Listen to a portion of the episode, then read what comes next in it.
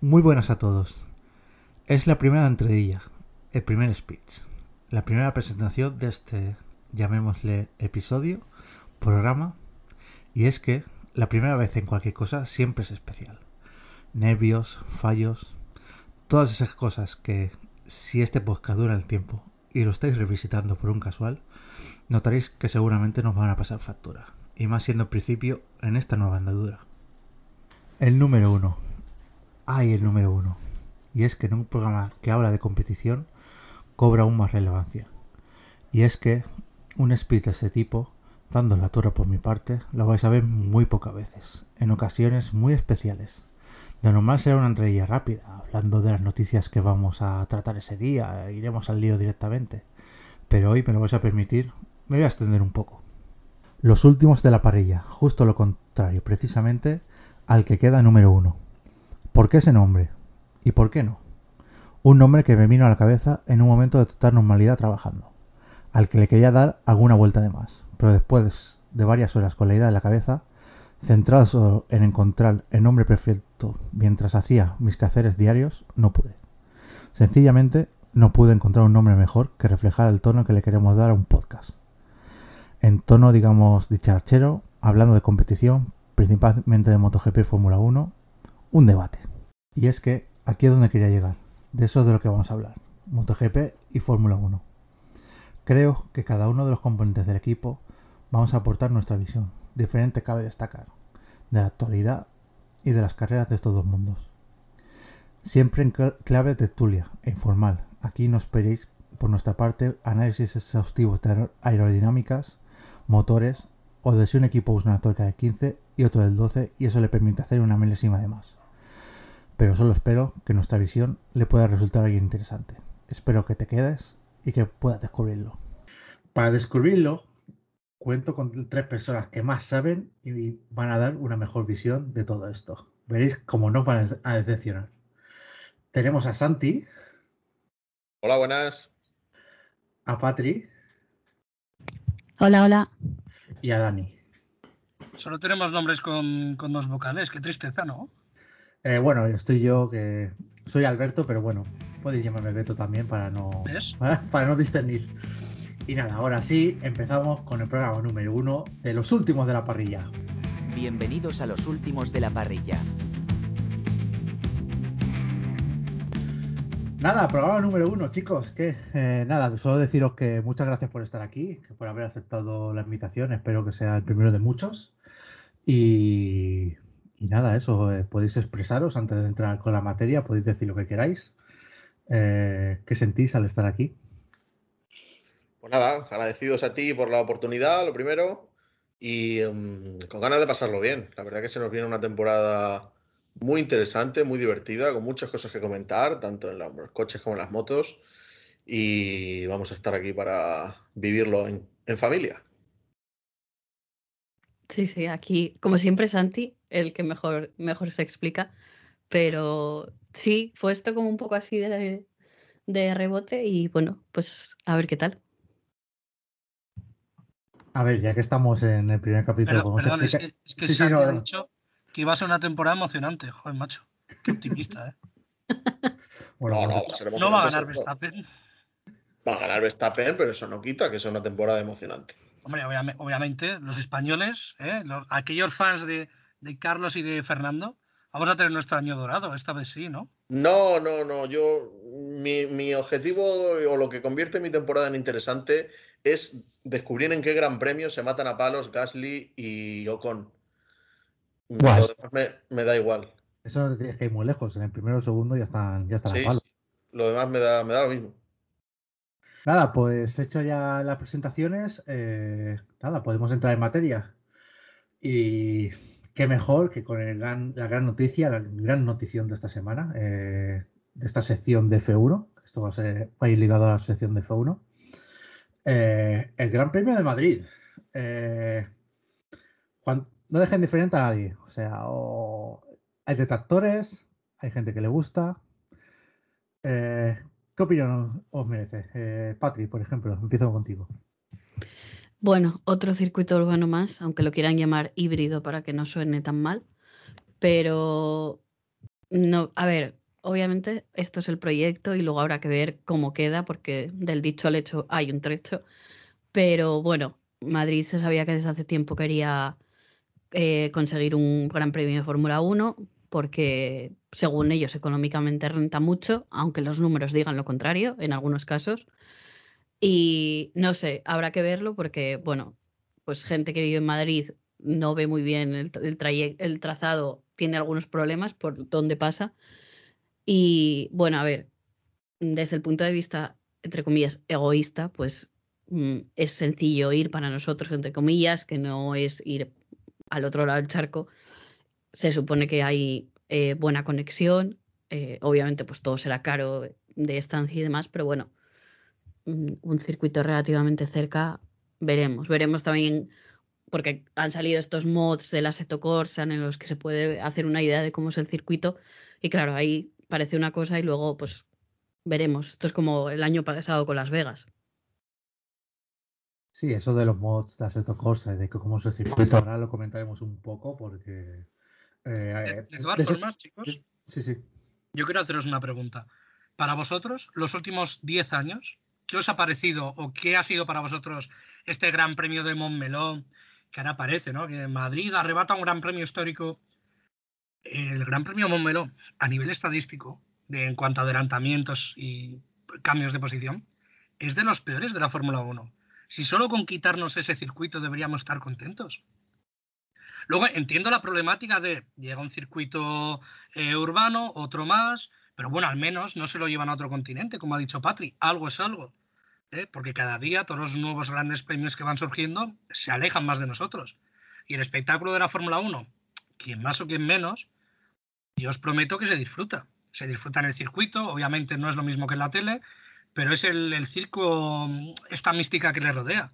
Si todos se lo llevan a otros países, nosotros lo perdemos. El hecho de que esté en Madrid, pues bueno, pues a mí no me, no me disgusta. Que luego el circuito no es gran cosa. Pues hombre, ¿cómo han sido los últimos circuitos, no? Eh, pensados para adelantar con DRS, todos. Bueno, nos lo quitamos entre comillas porque lo que se está diciendo y ahora última hora he leído cosas que seguramente Movelo va a renovar un par de años o tres más. ¿eh? De hecho, le van. Claro, aquí lo que, lo que ha pasado es que Madrid ha adelantado por la derecha a Momeló. Momeló, yo para mí llevaba años eh, un poco sudando. De, claro, como tampoco tenía competencia, eh, un poco sudando de, pues si hay que pagar un fee pequeño, pues se paga y fuera. Y ha llegado a Madrid y los ha adelantado por la derecha y se han visto en estas de que, uy, que nos vamos a quedar sin gran premio. Y yo creo que Domenicali ahí se le han puesto los ojos eh, el signo del dólar y ha dicho, pues a esto le voy a sacar lo que no está escrito. Y por lo que se ve va a renovar por, si estaba pagando ahora creo que eran 24 millones, le va a subir la tasa entre una cosa se estipulaba entre 30 y 35 millones. Vamos, yo, yo puedo entender, puedo entender que, oye, que Montmeló pueda seguir en la Fórmula 1, es un circuito histórico y demás, pero el que haya ido a Montmeló me va a entender enseguida. Es un circuito donde la localización, bueno, ¿qué quiere decir que la localización? Bueno, que el alojamiento os va a tocar en un camping. Sí, hombre, salvo que seáis unos señoritos y viváis a 60 kilómetros del circuito y decidas tener una masía o un hotel de lujo, va a ser a un camping. Con la caravana, con el coche, con una tienda, lo que sea las condiciones de las, de las campas que ellos habilitan son nefastas. O sea, es un descampado que no tiene tomas de luz eh, o hay una toma de luz para 20 caravanas sin agua y bueno, con cuatro urinarios ahí, donde no hay seguridad y donde te roban. No es eh, un decir, os lo digo por plena experiencia. Entonces, cuando la gente dice, pero es que, ¿cómo vamos a alojarte por Madrid? Mira, si me toca alojar en una chábola de cualquier barrio periférico de Madrid, ya me ha resultado la experiencia mejor que Montmeló. Todas las críticas que van metiendo sobre Montmeló, o sea, sobre el Gran Premio de Madrid, que no tenemos ni idea, porque quedan años todavía, quedan dos años para que este Gran Premio se realice, dos o tres puede ser, ¿no? ¿Puede ser 2026? Eh, sí, 2026. Fíjate, quedan todavía dos años de planificación. Y venimos de un Gran Premio que yo considero en Europa uno de los más negligentes en muchas cosas. Eso y que estar a 37 grados en esa ciudad bueno, ciudad, que no hay nada en realidad por, alrededor, pero ya me entendéis. Sin una gota de aire y sin una pizca de sombra, joder, yo os prometo que no es agradable. ¿eh? Quiero decir que a nivel de grandes premios europeos en esas fechas, Montmeló es el peor para asistir. O sea, yo es que solo veo cosas positivas de que tengamos un nuevo gran premio, incluso de que ya no tengamos Montmeló. Yo estoy de acuerdo, yo estoy de acuerdo con Dani. Al final, este año se ha buscado cambiar un poco el tema del calor, cambiándolo de fecha, pero es verdad que el que haya estado en Montmeló y luego haya estado en otros grandes premios de Europa, ve las diferencias que son muy grandes. Y ojo, yo no quiero que desaparezca Montmeló, ¿eh? todo lo que, lo que tengamos cerca de casa, eh, mucho mejor, eh, porque yo abogo por los circuitos europeos, lo primero, y, mm, bueno, porque son más accesibles para viajar, claro. Y, mm, pero bueno, ya os digo, a mí me gustaría que Montmeló se quedara. Es verdad que este año el Gran Premio, o el año pasado, fue un coñazo de Gran Premio. Pero sí creo, sobre todo, que esa primera curva sí nos ha dejado momentos míticos. Eh, históricamente, yo soy un romántico, me cuesta desprenderme de los circuitos eh, tradicionales, por decirlo así. Y mm, sí me gustaría que Montmeló se quedara. ¿Que llega a Madrid? Perfecto. Es verdad que el circuito, de momento, a mí lo que se ha visto no me llama demasiado, quitando un poco la curva de desnivel, que dicen que va a ser un poco de más desnivel incluso que la de, que pero no me termina a mí de llamar. Está claro, como dice Dani, que todavía quedan dos años y medio para que esto llegue. Pueden cambiar muchas cosas, eh, puede mejorar mucho, espero. El diseñador ha dicho lo de las cuatro zonas de adelantamiento. Yo lo tengo que ver eso, porque como también ha dicho Dani, este año y quizá el año pasado ya los adelantamientos son con DRS y ya está. Y es a lo que ha derivado el deporte, este deporte, tristemente. Em, pero bueno, demasiadas incógnitas. Quizá yo el primer día he hecho un poco de menos, más referencia a quién paga el cotarro. Porque yo creo que eso sí que es importante. Es la mayor incógnita, ¿no? Quizá esperaba alguna presentación de algún inversor fuerte o algún patrocinador o algo que em, porque ahora se queda, pero claro, al no anunciarlo das lugar a la especulación, ¿no? Va a ser con dinero público, va a ser con quién, quién va a pagar la fiesta. Luego está claro que el retorno para la ciudad va a ser grande, pero primero hay que invertir. ¿Quién lo va a hacer? Entonces, bueno, espero que en lo que queda de tiempo, estos dos años y medio, se despejen esas dudas. De momento, para mí, una buena noticia, pero de momento, demasiadas incógnitas. A ver, también el tema de los precios, porque bueno, eh, la Fórmula 1 cada vez se está volviendo más un deporte de lujo. Eso, dalo por perdido. Sí, eh, salieron hace, hace un mes, creo que fue, las entradas aquí en Silverstone y no había nada por menos de 500 libras para el fin de semana. Eh, los precios, los precios ingleses tienen tela, pero Spa. Fija, os voy a poner un ejemplo muy práctico. Hungría, ¿vale? Hungría hace ocho años tú podías ir a ver la Fórmula 1 pagando 35 euros. Es, obviamente, vale, te vas a Pelús, bien, 35 euros. Redondos. No he mirado este año Hungría, pero sí que he visto que en Spa las entradas más baratas no bajan de 250 euros. Obviamente hay una explosión muy fea de los precios y muchas veces el ir a ver una carrera Pelús de Fórmula 1, bueno, pues por conocer el ambiente está muy bien, pero poneros una frenada, de verdad. Es que si no, no, no, merece la pena. Si las de Silvestre eran 500 en, en el césped, ¿eh? O sea, sí, sí, en sí, sí, sí, sí, O sea, que ahí te tienes que buscar la vida, que la gente se va a las 7 de la mañana con, con la sombrilla y, y las sillas detrás y... E, esa es otra. Y, y peleate, y, peleate por ver un, un hueco. El que vaya a Pelús, que vaya según abran las puertas del circuito. Porque ahí no hay sitios reservados, ¿eh? Como llegues a las 10 de la mañana, tú vas a ver sombrillas, chaval, no vas a ver circuito. Total. Así es, así es. En línea de lo, que dice, de lo que dice Dani, perdona, Patri. Yo estuve hace 10 años en Monza y pagué por los tres días de Gran Premio 160 euros en tribuna, en la tribuna Vedano, en la tribuna C. Muy barato. 160 euros los tres días, ¿eh? los libres, clasificación y, carrera. Sí, bueno, y, y, todos los eventos del fin de semana, porque siempre hay sí, o sea, hay ambiente. Eso es. O sea, eso ya no lo encuentras en ningún sitio ahora mismo. Y en 2026, pues menos todavía. No, yo juraría que los que he mirado este año se van todos de, madre. Montmeló es un ejemplo ¿eh? de, lo que es el coste y demás. Pero bueno, dentro de lo malo, Montmeló es muy barato ¿eh? en comparación a otros grandes premios. habéis puesto el ejemplo de Silverstone, me duelen las muelas todavía de pensar en el precio, pero bueno. Patria es la que ha visto más precios de estos, porque hemos estado mirando varios Gran Premios de Europa. ¿Sabes algo? Sí, a ver, Hungría sigue siendo el más barato y había como por 250 había. El resto mm, por menos de 350. A ver, estoy diciendo que no sea la admisión general, ¿eh? porque yo soy una señorita y yo voy a una grada. No, lo de ir al césped no me. No, ya soy una señora mayor. Menos de 350 no había. Y claro, obviamente las baratas volaban. Hungría volaron. Eh, ¿En dónde más? Bueno, miré en casi todos los lados y. Miramos en Italia, miramos en Austria, eh, Holanda. Austria era, era, carísimo. Austria era súper caro, sí.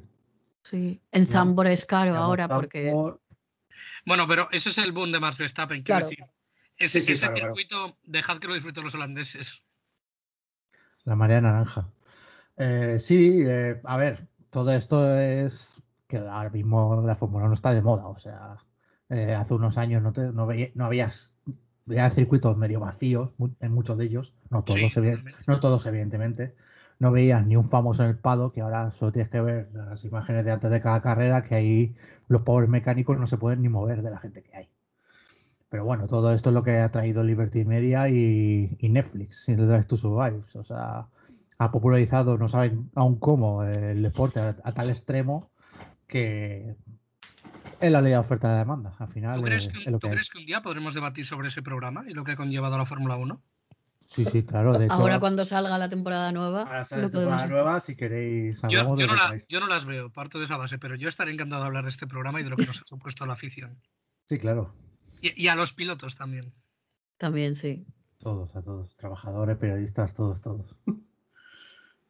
Em, algo más que algo más de Madrid, hemos hablado un poco del trazado. Yo, por lo que he visto, a ver, evidentemente es una simulación, eh, apenas se, veían los desniveles, los peraltes. Eh, pero bueno, yo la, la, impresión que me ha dado el circuito, el trazado en sí, es que no sé qué cuatro puntos de DRS decían que podía haber, porque yo no he visto ahí cuatro puntos de DRS. Y luego curva eh, para adelantar frenando, no he visto ni una. Pero bueno, estas cosas se saben que, que, van a cambiar mucho. Eh, el trazado a lo mejor también decían que si lo querían eh, meter la última parte por dentro de, pabellones, tipo como el que hay aquí en el Mundial de, de eléctricos en, ¿cómo se llama? El, ¿Tú que sabes el nombre? ¿Por dónde pasan? Ah, jolín, no me sale ahora el nombre, sí. es, también un centro de convenciones tipo IFEMA.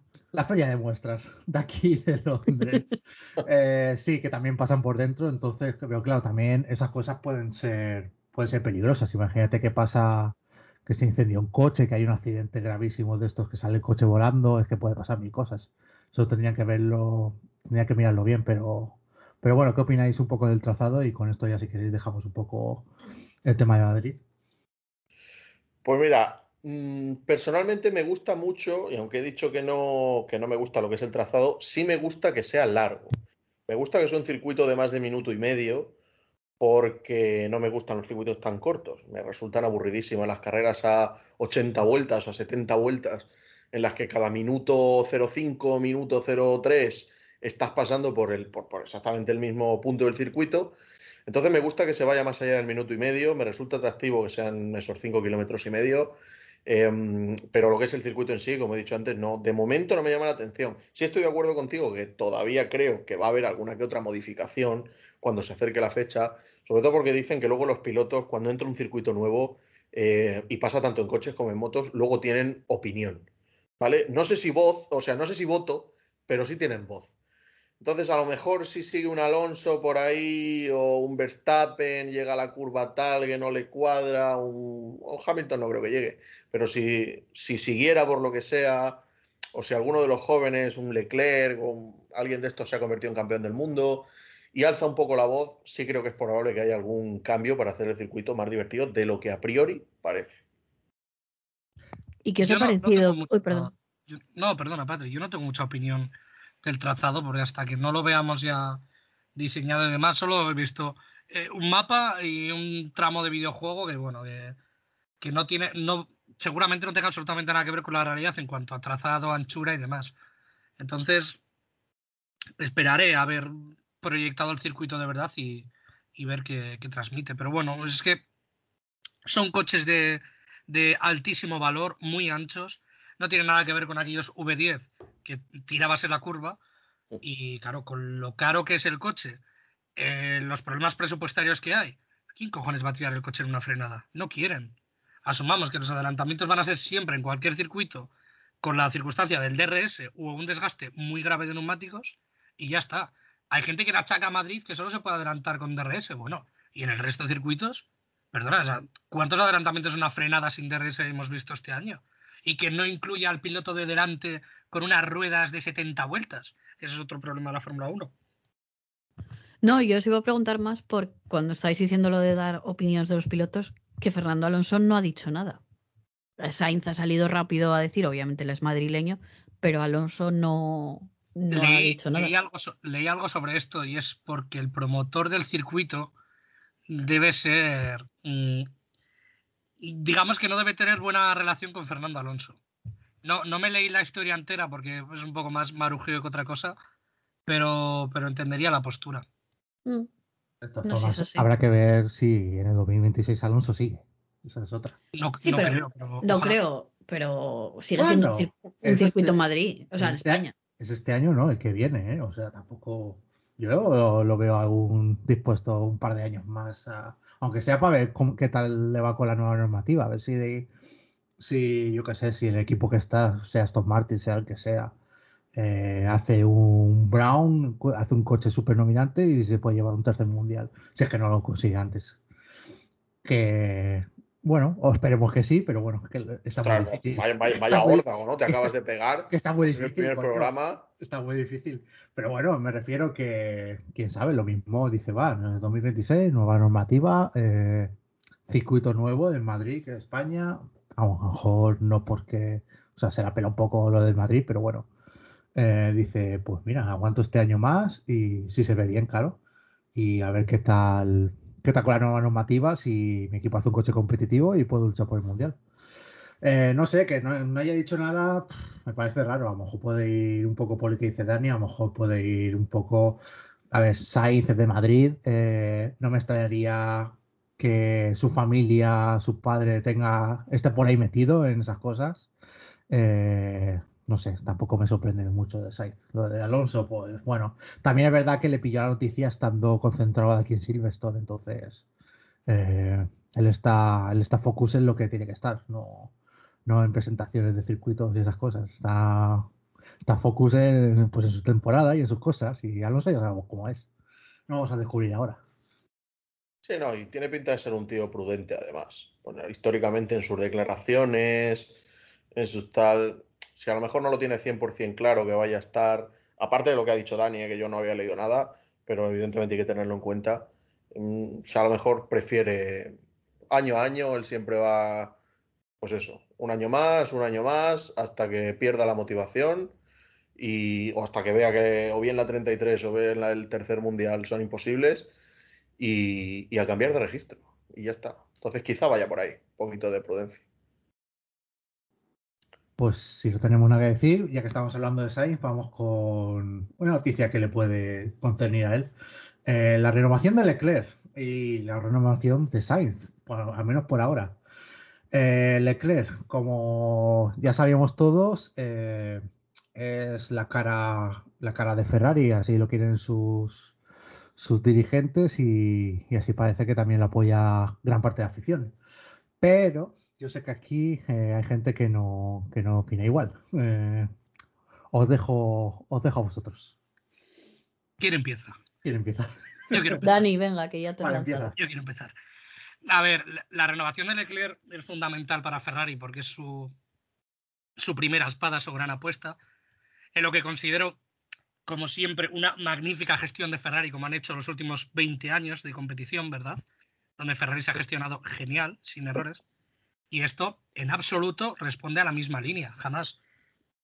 Lo cierto es que la Fórmula 1 no tiene eh, altas expectativas de cambio esta temporada y tendremos que esperar a la nueva reglamentación de motores, a las nuevas marcas, para ver si hay algún cambio en la Fórmula 1. ¿Qué quiere decir? Que bueno, yo entiendo estas renovaciones como, oye, me sigo, sigo manteniendo a este piloto porque a nivel de eh, competición sigue siendo muy bueno, eh, a nivel de imagen también, y va a ser nuestra gran apuesta. Lo que yo no entiendo es por qué Carlos Sainz, que prácticamente iguala casi todos los registros de Leclerc, siendo el segundo piloto, que esto es muy importante, porque cuando la gente compara los datos tiene que entender que en carrera muchas veces se favorece al primer piloto, no al segundo.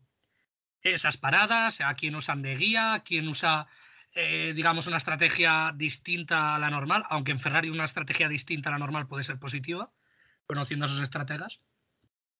Carlos Sainz iguala los resultados. Pero bueno, pues, pues, es lo que hay. Pero Sainz también está en el lugar correcto. Creo que Ferrari es su lugar. Me alegro por la renovación de Leclerc. Es un piloto muy competitivo. Pero, pero, me sigue pareciendo mejor Carlos Sainz a años luz de, él. Y de cualquier piloto de esta generación. Eh, obviamente, más Verstappen no entra en esta generación, por motivos obvios. Pero en esta lista de pilotos de Norris, eh, Leclerc, Sainz, para mí no hay comparación. Sainz no es un poco más mayor que estos. O sea, que yo creo que está la generación eh, para mí es la generación Disney. O sea, que. yo creo que sería. Los años Disney de la Fórmula 1. O sea, está Alonso, que está ahí en lo alto de todo, que es su generación propia. Es, él está en, en su liga. Y luego está, pues, lo creo que es Gasly, Sainz y Bottas. Bueno, Bottas a lo mejor tal vez sería un poco más mayor. no, los Bottas, Magnussen, Hülkenberg, estos son mayores. Esos... Son más mayores. Bueno, botas, botas porque tampoco es que se. Botas no está mayor, ¿eh? creo. Ya, pero no se esmeran parecer un piloto joven, ¿no? Nunca se eso, sí, eso, sí. Pero, pero Sainz es un poco más joven. Para mí entra dentro de esta generación de pilotos. Pero como te digo, es pero bueno, generación Disney, porque nunca van a aspirar a ganar un mundial, porque cuando llegan es Mercedes la que arrasa, y cuando despuntan es Red Bull el que arrasa. O sea, no, no tienen. No hay opción para ellos. Yo aquí, y ahora os dejo que sigáis a vosotros dos, a Patri y a Santi. Eh, aquí lo que me choca es eh, por qué tanta prisa y tan tanto bombo con Leclerc y, y tanto, por ejemplo, y tanto, eh, tanto dólar en la píldora a Leclerc que le van a pagar, le van a pagar un sueldo de no sé si leí como 40 o 50 millones y a lo quiere renovar por un par de años y, y, por la mitad. Cuando luego dentro de la pista eh, ya se ve que no hace el doble el Leclerc que Sainz, cada uno, o sea, están muy igualados, cada uno con sus cosas. Vale, Leclerc a lo mejor es más rápido, tiene más velocidad pura, pero Sainz lee mejor las carreras, o sea, son, son pilotos diferentes, pero que al final, para llegar de punto A a punto B, que es desde el principio del mundial al final del mundial, hacen los dos prácticamente lo mismo. ¿Qué pensáis de que valoren a, a Leclerc como el doble que Sainz, porque es prácticamente el doble que Sainz, porque al final le está pagando casi el doble que Sainz. Puedes seguir. A ver, eh, Leclerc es el niño mimado de Ferrari, eso mm, se sabe y, supongo que Sainz lo, tiene asumido. Y a ver, a Sainz no le faltan pretendientes, es decir, si decide que, que, porque por lo visto el problema es que él pide dos años y Ferrari solo le quiere dar uno si no llegan a un acuerdo, bueno, se sabe que Audi pues anda detrás de, detrás de él y bueno, pues puede hacer que esto empiece a desencadenar eh, la reacción en cadena de las, las silly season eh, el año que viene.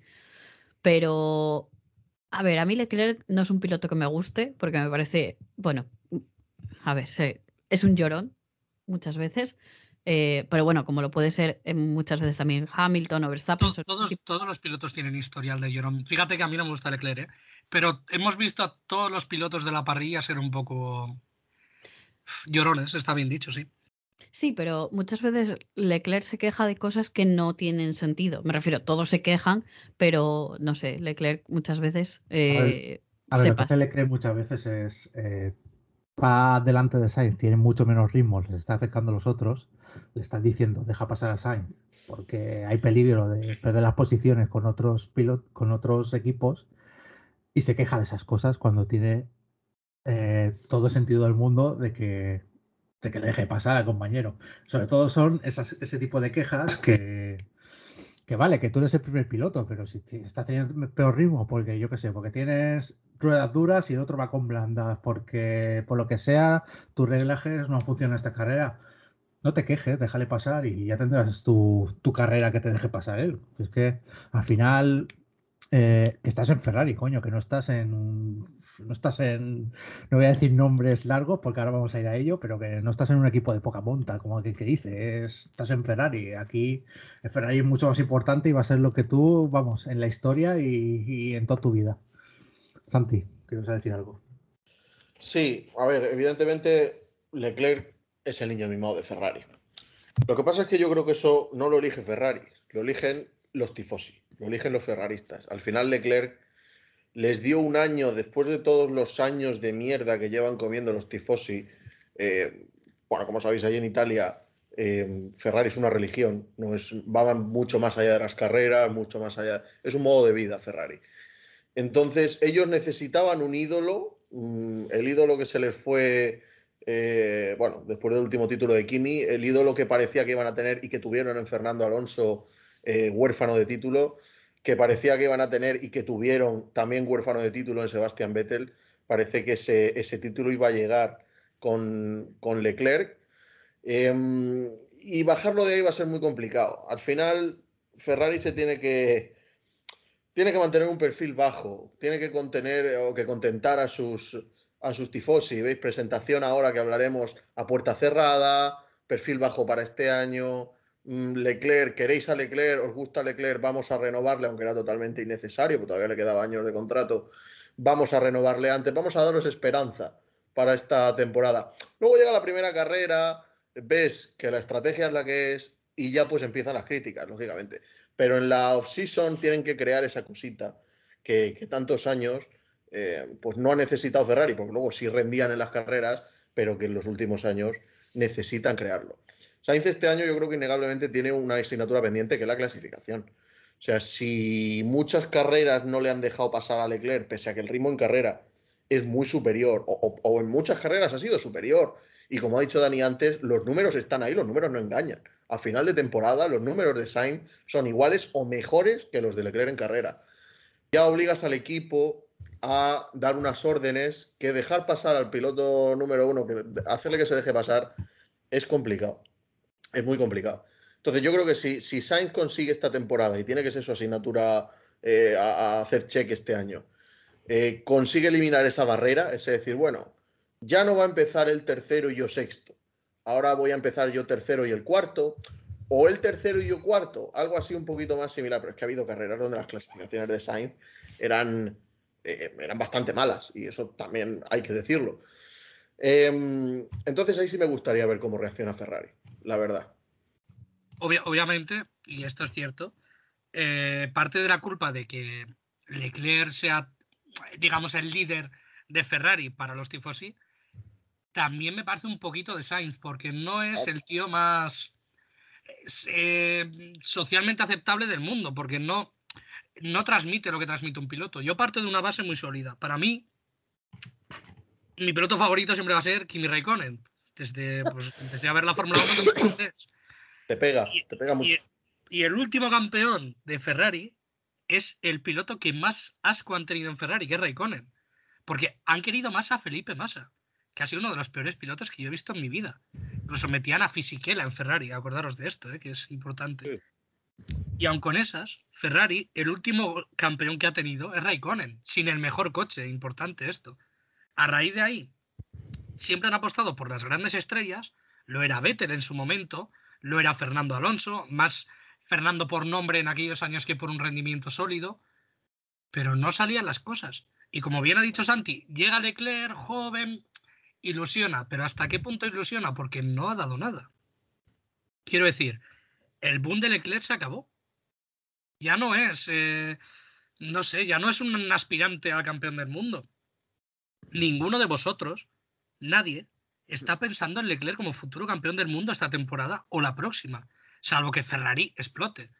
Y aun con esas, si Ferrari fuera el coche favorito al mundial, o Ferrari directamente limita a Carlos Sainz y lo relegan a ese rol de segundo piloto, que ya lo tiene, pero a un nivel ya eh, a los Rubens Barriguero, para que me entendáis, escudero.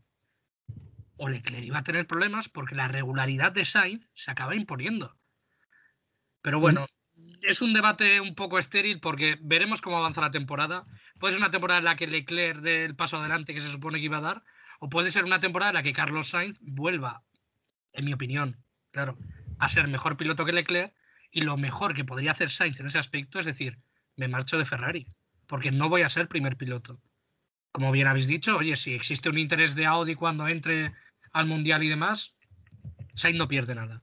Porque ser segundo piloto de una escudería que ni siquiera es la favorita al Mundial, no creo yo que merezca la pena.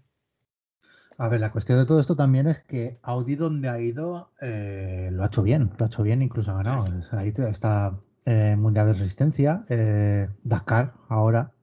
¿Crees que Audi puede, puede repetir éxitos en, aquí en Fórmula 1? Sí, por, por los motores que se hacen hoy en día. Cuando esto era V12 y V10, te diría que Audi no, no. Pero ahora mismo sí, porque ya el sistema de diseño de motores es muy distinto. Ferrari era grande cuando eran motores V12, eh, V10 que ellos estaban acostumbrados a desarrollar, incluso los V8. Ya todos estos motores que se hacen hoy en día para la fábrica son nuevos, digamos. No, había una base previa y sólida. Audi puede ser un buen ejemplo, pero eh, la Fórmula 1 es a día de hoy un deporte tan distinto al resto de deportes automovilísticos que es muy complicado saberlo. Yo si mañana entra una marca de motores nueva a MotoGP, creo que pueden hacer un buen papel, dependiendo un poco luego también de, qué piloto tengas y, qué moto logres hacer.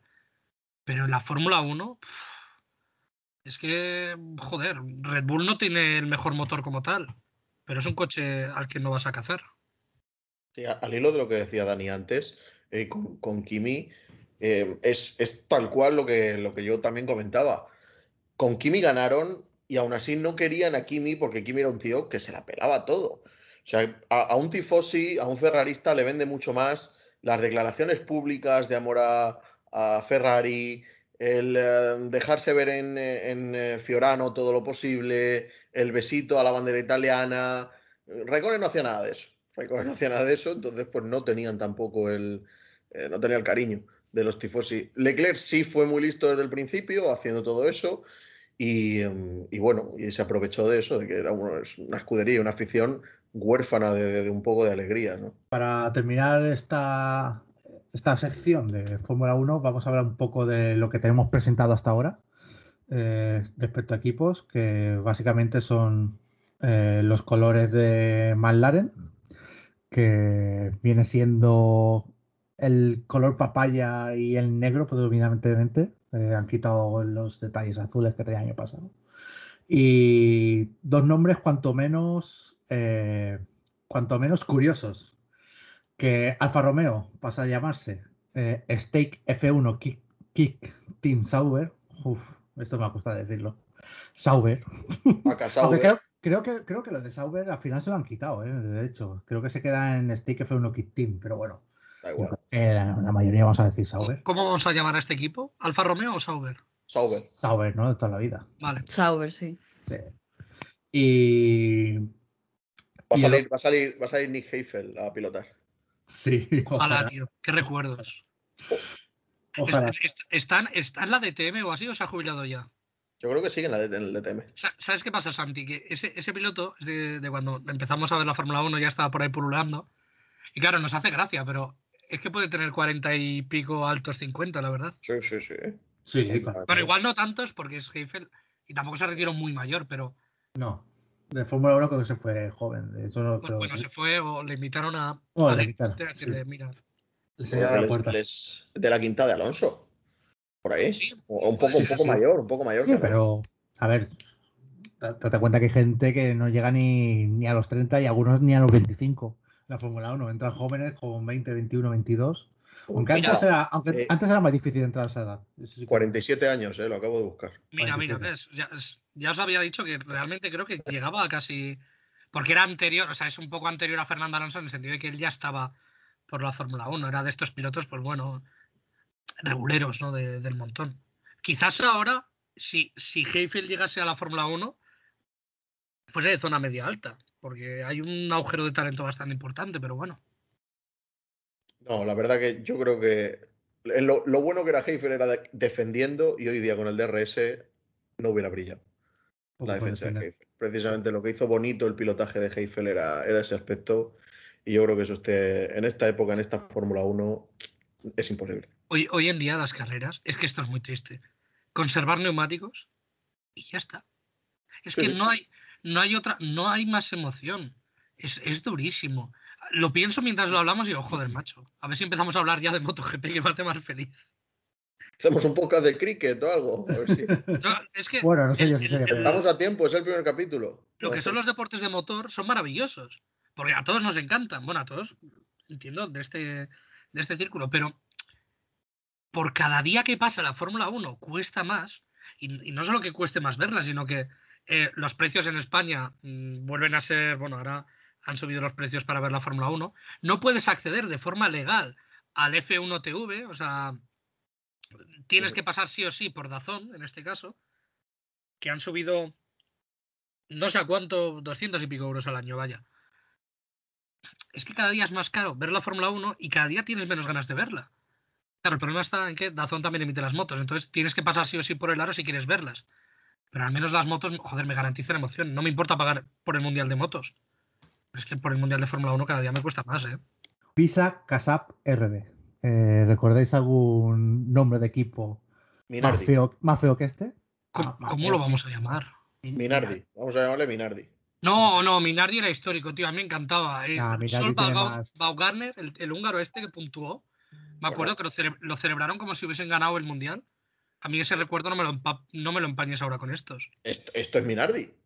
Toro Rosso, pero Toro, Toro Rosso está mejor. Toro Rosso era Minardi. Minardi lo, lo, compra Red Bull y lo convierte en Toro Rosso. Pero no es. No, no tiene esa mística de el peor equipo del mundo. No, no, no tiene esa mística. Eso que, es, que, es, lo que a mí me gustaba. No estaba Jordan, Arrows, da, daba igual, daba igual. Minardi era el peor. Ese, ese, coche negro que aparecía por ahí al fondo. Ese, ese coche que quedaba peor que los F2.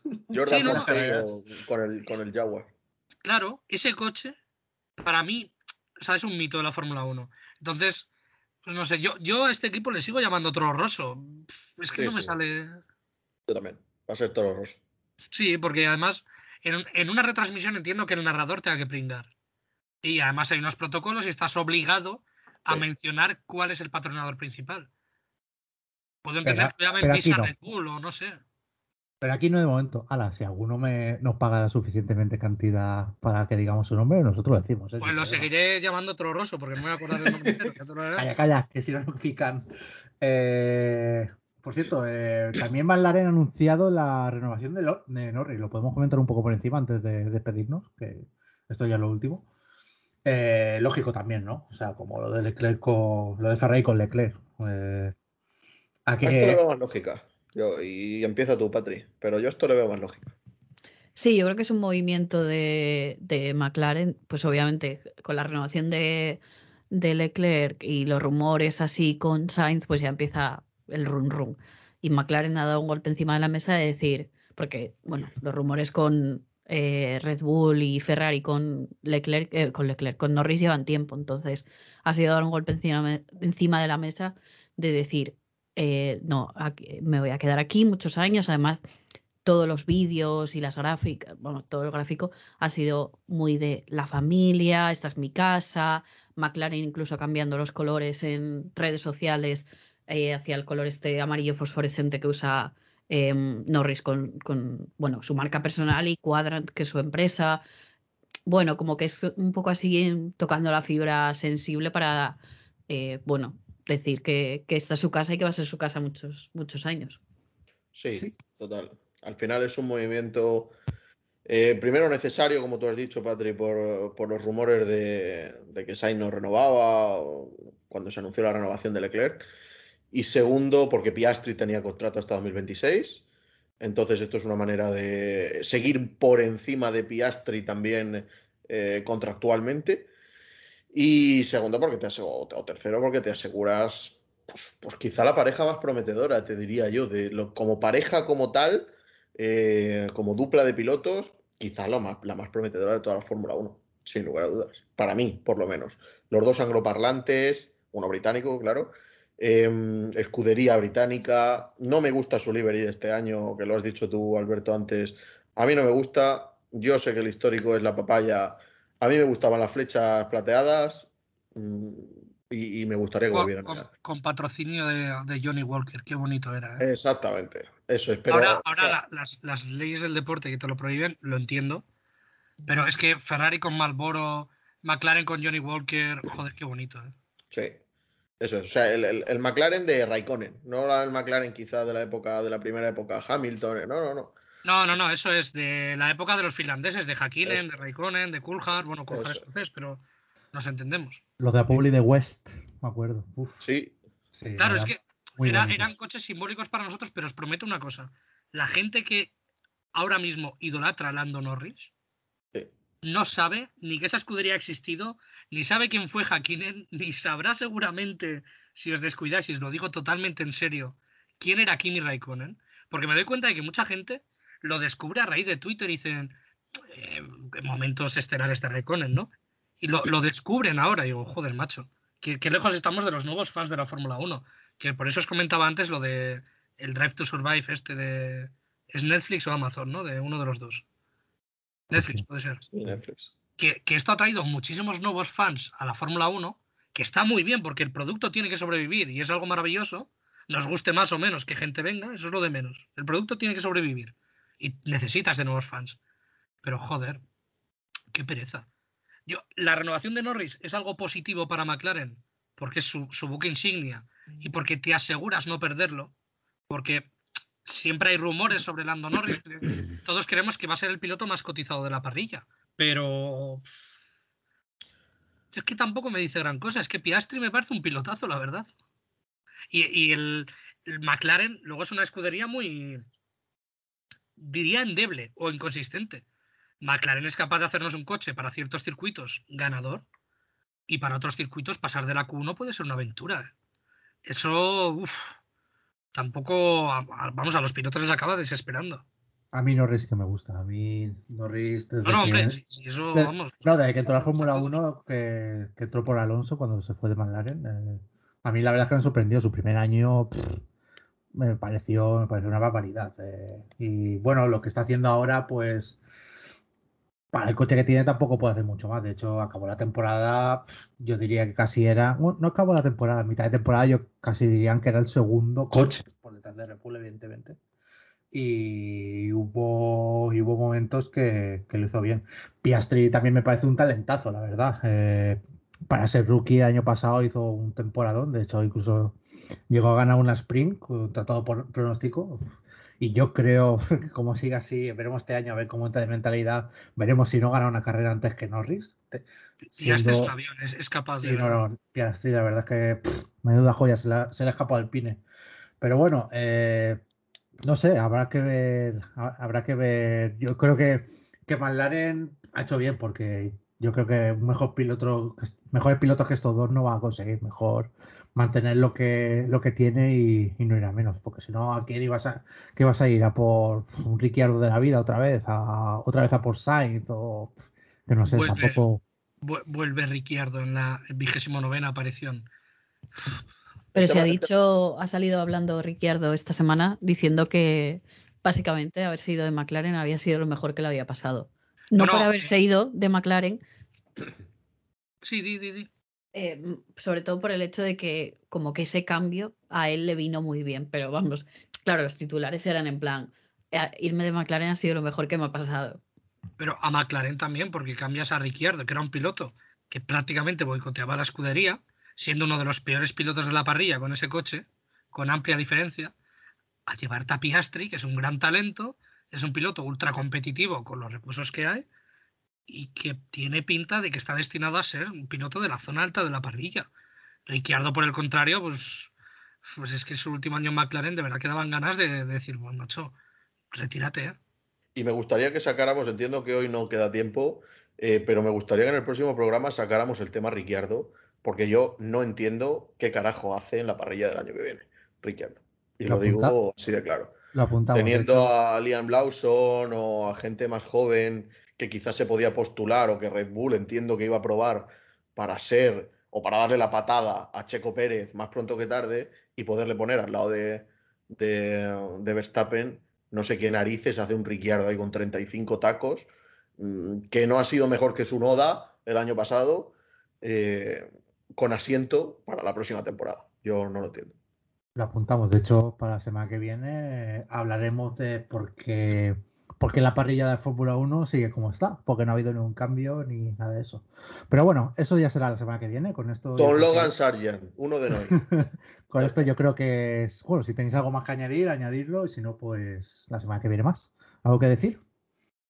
No, No, nada que más. So- so- tenemos a Haas en breve ya presentando para abrir el, calendario. Madre mía. Creo que va a ser la única vez que nos vamos a fijar en Haas en toda la temporada, tiene pinta. De hecho, Sí. yo creo que va a ser la presentación de Haas con más, con más audiencia de, de la historia casi.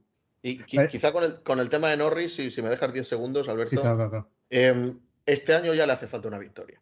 O sea, en una Fórmula 1 donde Ocon tiene una victoria, Gasly tiene una victoria, eh, hay pilotos que, me, que tienen ya una victoria, que, que su propio compañero de equipo ganó una, una sprint, como tú has dicho, y ha estado cerca de una victoria, muy cerca de una victoria.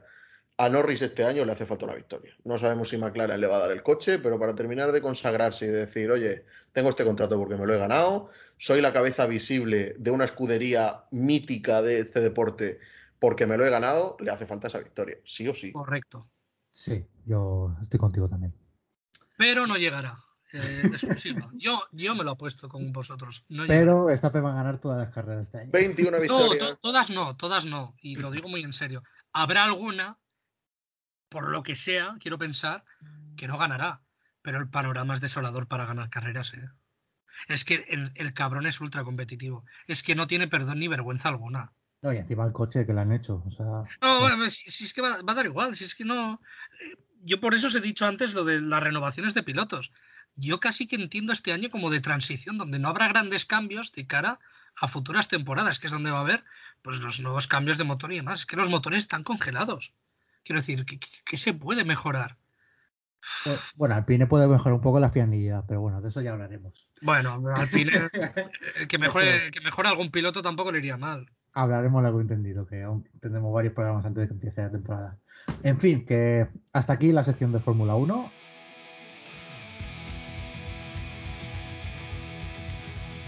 Muy buenas, estamos de vuelta en el programa número uno eh, de los últimos de la parrilla, esta vez en la versión MotoGP. Os hemos presentado dos equipos, eh, el Gresini y el VR46, así que vamos a un poco hablar de ellos, analizarlos y, y, y a, a ver qué podemos decir de ellos. Eh, empezamos por orden de, eh, cronológico de cómo han sido presentados. Eh, Gresini, los hermanos Márquez. ¿Qué, qué os parece? ¿Qué os parece esta nueva dupla? Bueno, no es nueva porque ya estaba en onda, pero esta nueva dupla para Ducati, sobre todo eh, Marc Márquez, la sensación que os dio en la pretemporada, los test de Valencia, eh, que yo creo que más de uno se le, se pusieron de corbata al ver lo rápido que iba, a ver la adaptación que tuvo a Ducati en tan poco tiempo. El hype era, era impresionante. ¿Qué, qué, os- qué- opinión merece? eh, los test y demás, cero importancia, igual que ahora está viendo en Superbikes, por aquello de que, bueno, de lo que ha pasado ahí a lo que pase a principio de temporada puede haber mucha diferencia. Pero a nivel de fichaje, obviamente, fichaje de Marc Márquez es ultra mediático, pero despierta cierto recelo el hecho de que solo por una temporada, de qué pasará con Marc Márquez y qué le quiere dar o no dar Ducati en este proyecto, porque obviamente Ducati puede entender que siendo solo una temporada tampoco le puedan, digamos, ir montando grandes mejoras o, mostrarle el proyecto. Pero es un fichaje ultra competitivo. Marc Márquez te garantiza competir desde el día uno. Eh, Alex Márquez es un piloto de nivel, ha ido mejorando progresivamente, sobre todo su, segunda parte de temporada, pues ha sido ilusionante en ciertos momentos. Pero Joder, es que es Marc Márquez, quiero decir. O sea, es que todos los ojos van a estar puestos en él. Pero no nos tenemos que olvidar que el favorito al mundial vuelve a ser pues, salvo que esa Ducati no sea ahora tan perfecta como lo fue el año pasado. A ver, respecto a los test, acordaos de cuando Viñales eh, estaba, vamos, volaba, volaba cuando, cuando se pasó a Aprilia y no ha hecho nada. Y cuando Pero es que hizo el primer test, Viñales es un piloto, es, es un piloto muy curioso, porque realmente sabemos, todos sabemos que Viñales en algún momento de su vida ha sido un piloto muy rápido, pero su mentalidad es tan destructiva que no vale de ejemplo ni para lo mejor ni para lo peor. Pero es cierto que Viñales ilusionaba. Aprilia ha tenido momentos de ser una moto muy competitiva y lo hemos vivido con Aleix. Pero no sé. Al final es que Ducati ahora mismo, Patri, es tan, tan, tan potente que a casi cualquier piloto competitivo importante que le des esa moto se convierte en aspirante al mundial. Pero, por ejemplo, eh, a ver si estáis de acuerdo conmigo. ¿No creéis que KTM, si tuviera mejores pilotos, podría, o sea, si tuviera un buen piloto, eh, podría hacer enfrente a las Ducatis? Porque para mí, porque eh, me explico, eh, para mí los pilotos de o sea, KTM tienen una buena moto, una muy buena moto, no como la Ducati, evidentemente. Pero yo creo que los pilotos, o sea, es que llegó Pedrosa, que llevaba. a ver, que, que, evidentemente hace test y hace muchas vueltas con esa moto, se la conoce mejor que los pilotos, evidentemente. Pero llegó Pedrosa e hizo. O sea, quedó mejor que todos los pilotos. Pero porque es, Dani Pedrosa. Que, Ya, por eso me refiero. Y la, moto suya, que es, que es algo que él mismo destacó como vía de decir, no quiero que me echen excesivas flores, en el sentido de que él reconocía, dices, la moto es una moto que ha hecho él, ¿no? Se nota. Pero, pero sí, a ver, yo te entiendo, Alberto, o sea, sé por dónde vas. Obviamente, Binder y Miller, pues no han sido no son pilotos dignos de un campeonato del mundo, de, ser campeones del mundo, quiero decir, de forma directa. Sí. Pero desde luego son, vamos, sobre todo Binder, son pilotos muy competitivos. Pero la, la KTM tampoco es una moto muy regular. Hay circuitos en los que KTM se ve muy descolgada y hay otros en los que, bueno, pues interviene más el piloto. A mí personalmente Binder me parece un piloto muy digno para, para KTM y, y, yo sí que creo que para lo que es la escudería en sí, están más que bien. No, no creo que puedan aspirar al mundial, así que vería, no sé, ¿qué piloto llevarías tú a KTM mañana? Entendiendo de lo que hay en la parrilla, claro, bueno, puede ser de fuera. Que creas que puede hacer mejor papel que Binder desde el día uno. Claro, porque es importante eso, que... El día uno. El día uno es difícil, pero yo creo que eso ya lo han hecho y lo han hecho con Pedro Acosta, del cual hablaremos luego. Del cual hablaremos luego, pero bueno, primero vamos a seguir con Cristina, que si no nos vamos del tema. Yo sí estoy de eh, acuerdo, yo estoy de acuerdo contigo, Alberto en que KTM mm, con mejores pilotos sí podría plantar cara a Sí, o sea, perdona, Ducati. Sí, sí, sí, opino lo mismo. Y creo que ahí está el reto de Acosta este año. Subir a la oficial, porque el nivel no quedarse muy lejos del nivel de Binder y de Miller. Y, el año que viene poder tener eh, la primera marca, la moto de fábrica. Sí, a ver, yo creo que se dará más eh, viendo el rendimiento de Miller. O sea, es que se lo deberían de dar. Eh, de Gresini también quería hablar un poco de qué opináis de Nadia Pavodani, la, la viuda de Gresini, cómo se ha cogido el equipo desde el COVID y pese a que Aprilia se haya independizado como marca como marca marca de fábrica y los haya dejado bueno, los haya dejado un poco tirados hasta cada no y hayan vuelto a ser una satélite de pues como ha sido antes. Antes era un poco medio moto oficial la Aprilia, que sí, sí, que sí, no, o sea, no era oficial, pero era oficial. Ahora siendo otra vez una marca independiente, eh, yo creo que está, está teniendo buenos resultados. Eh, la gente, o sea, hay gente que, le da mucho mérito a la figura de, de, Nadia, que lo está haciendo muy bien. Eh, ¿Qué opinión tenéis de ella? Sí, Padovani la verdad que no tenía un, un reto fácil evidentemente al quedarse viuda todo lo que eso conlleva y todo lo que supone la figura de Gresini dentro del mundo del motor, ya no solo del automovilismo, sino del mundo del motor. Eh, yo creo que fue muy inteligente dejando que los dos hijos se metieran ahí eh, a echarle una mano. Mm, y, lo que tú has dicho, se ha demostrado que, que, pueden hacer una moto competitiva. Lo vimos con Dillan Antonio el año pasado, con victorias como la de Qatar. Terminó el año muy bien, además. Em, a mí es un piloto que me encanta, Dillan Antonio. Em, y, sí creo que puede, no sé, sí, sí, pongo en valor su, su, trabajo. Evidentemente no estoy dentro de la estructura del equipo, no sé qué parte de decisión delega y qué parte toma ella. Pero lo que sí sé es que no tenía una tarea fácil, como he dicho, y al final el equipo se ha mantenido. Sin Gresini, incluso ha seguido progresando, que era lo que, lo que Gresini hubiera querido, ¿no? Gresini no, no ha cambiado de mucho de delivery, así que no lo vamos ni a comentar, porque básicamente lo mismo, solo he cambiado pegatinas de lado y todo. Pero el otro equipo que se ha presentado, el VR46, con Besecki y Diana Antonio, para mí yo creo que es una de las peores.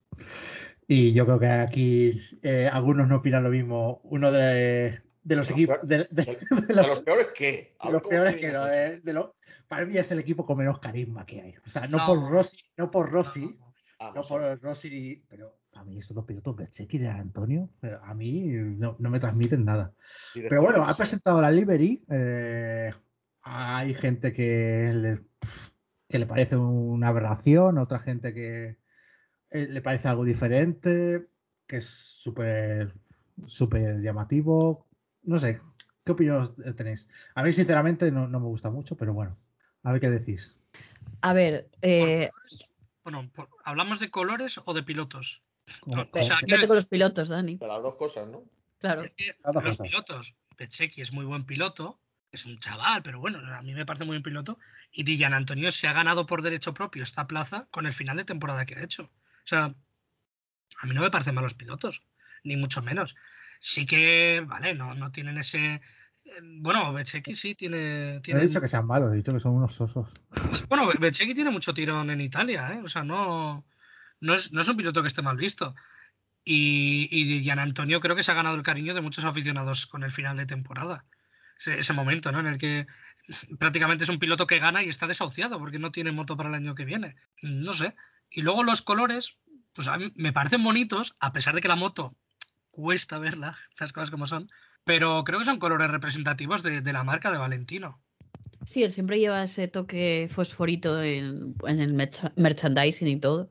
Entonces, eh, a ver, una cosa que, que siempre gusta de cara a la hora de vender, eh, desde el punto de vista de marketing, es una moto o un coche o lo que sea que sea diferente, que llame la atención.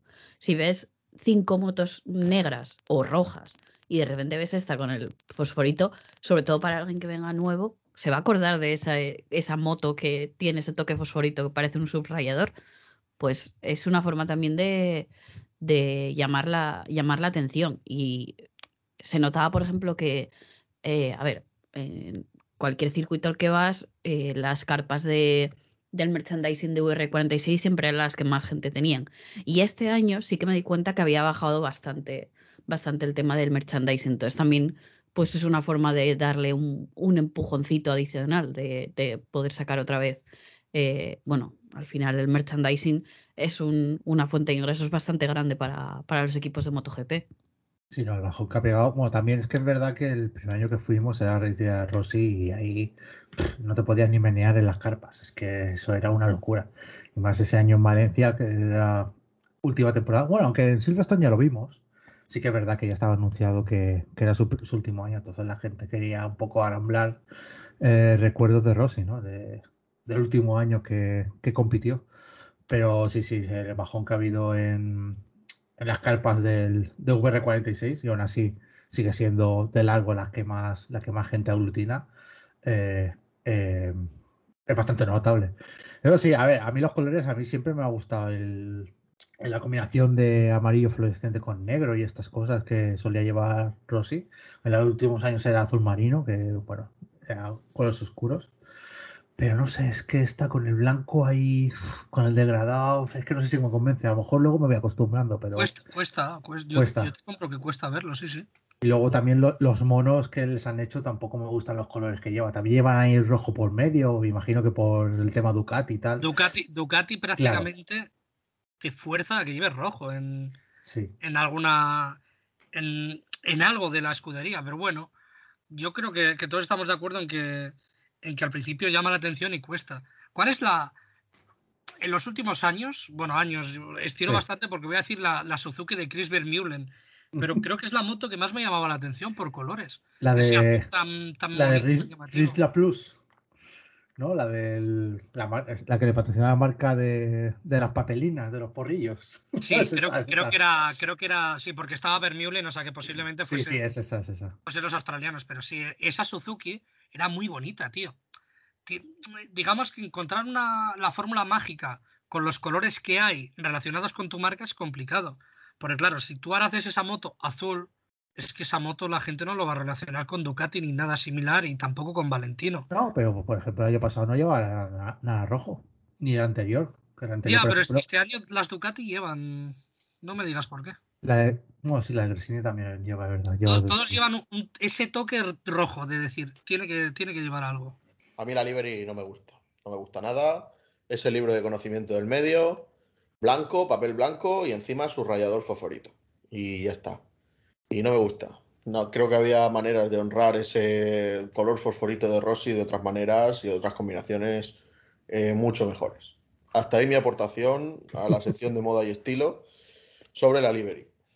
Eh, como de los pilotos vamos a hablar la semana que viene, ya la semana que viene ya hablamos, largo entendido, eh, haciendo repaso de todos los equipos y tal. Eh, antes se me había olvidado que también es verdad que ha presentado el equipo Ducati. Se me había olvidado prácticamente, básicamente porque es lo mismo, o sea, es Bastianini con Mañaña y luego la livery, pues rojo Ducati, o sea, toda roja con detalles negros, prácticamente los mismos mismos colores, la misma forma, así que no sé, tampoco hay mucho que comentar. No sé si quieres comentar algo de, de, esta Ducati, pero tampoco hay, sí, básico, bonito. Para los Ducatistas muy, muy Ducati, a, mí me gustan los colores, yo soy de, Ducati, no es que sea mi, mi, mi equipo favorito, pero bueno, me gusta, no es que... Pero, tienen carisma, ¿no? Tienen carisma, sí, sí. A ver, me compré una Ducati perfectamente, pero lo va que no me llega el dinero. El tono de rojo ha cambiado, ¿eh? es un, pelín, más, oscuro. sí.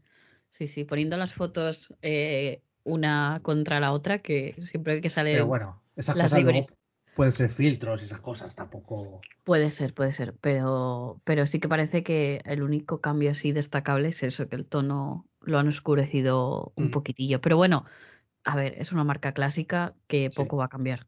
Sí, como mucho puede tener alguna librería especial, alguna carrera o tener algún detalle así en blanco también, que se, también es muy Ducati, de rojo blanco. Pero bueno, tampoco, tampoco ha cambiado mucho este año, así que poco vamos a comentar.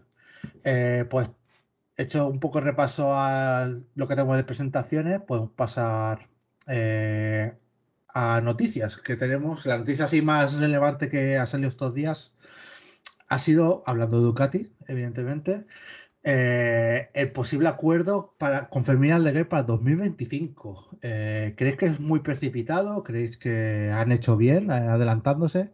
Y la cuestión, ¿por quién va a entrar? Precipitado, para mí sí. Para mí sin duda precipitado. Creo que le hace falta... O sea, está claro que Fermín Aldeguer es un talentazo, va a ser campeón del mundo, seguramente lo sea varias veces pero hasta Costa necesitó un año de transición a Moto 2 en la que acostumbrarse eh, a la moto y poder dar resultados. Creo que Aldeguer también lo va a necesitar y ojalá no lo necesite, pero creo que también lo va a necesitar. Firmarle ya para 2025, a mí me parece, sin haberle visto en Moto 2 siquiera, a mí me parece un error. Y insisto, que no cuestiono su talento, el chaval tiene 19 años, Mm, ha pilotado ya en Moto 3, ha, sido tercero en un mundial, pero mm, necesito verle con una moto un poco más grande. Y, me sorprende que una marca como Ducati, o sea, entiendo que le quieren amarrar cuanto antes, porque va a haber hostias por Feminal de Guerre, pero, y ahora abrimos ese melón, ¿quién se va? Porque mi candidato es Marc Márquez. Pues yo no sé por qué, pero no será Jorge Martín. Yo apostaría por Márquez a KTM. No, por favor.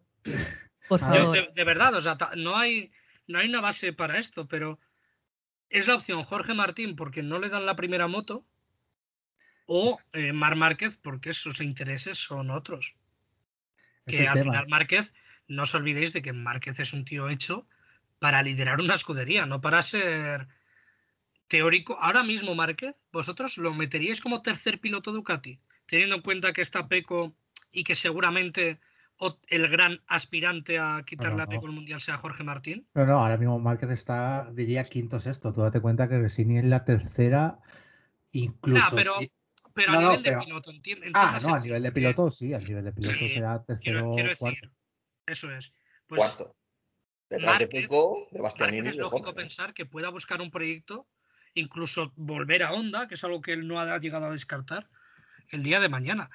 Eh, yo estoy con Santi en que es un poco precipitado este contrato, aunque el rendimiento a final de temporada de Aldeguer es muy bueno, pero, pero bueno, la verdad que estoy encantado de que se quieran asegurar un talentazo, ¿eh? las cosas como son. Y más cuando es un talentazo nacional, oye, que siempre gusta. Pero no sé, yo creo que es un poco la sombra de Pedro Acosta, ¿no? Y, y quiero saber hasta qué punto le puede venir bien que Pedro Acosta esté en otra categoría y él pueda optar o no a ese teórico mundial. Pero bueno, yo precipitado tampoco creo porque si miramos hacia atrás y vemos qué talentos hay en la parrilla, yo creo que es acertado. Antes de que se lo asegure otra, otra marca y tú tengas que recurrir a otros pilotos que no te gusten tanto. Está claro que aquí ha habido alguien en Ducati que ha señalado a Aldeguer y ha dicho es nuestro piloto. Pero, pero bueno, yo la verdad que estoy contento. Ahora bien, huele a que el piloto que se marche de Ducati para esta llegada también pueda ser español, es cierto.